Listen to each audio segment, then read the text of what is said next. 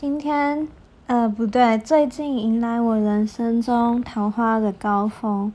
我在我们学校的时候，在路上不小心掉了悠悠卡的卡夹，然后有一个男生帮我捡起来后，我走没几步，他就跑来跟我搭讪了。我觉得还蛮开心的，因为毕竟有人。虽然说是透过外表，可是有人肯定你的感觉就是特别好。虽然我没有交过男朋友，可是我还是很渴望有一段爱情。但是可能也因为我比较谨慎的原因，不不容易轻易的跟异性交往，然后也比较害羞一点。希望我能够在这个夏天有一段恋情。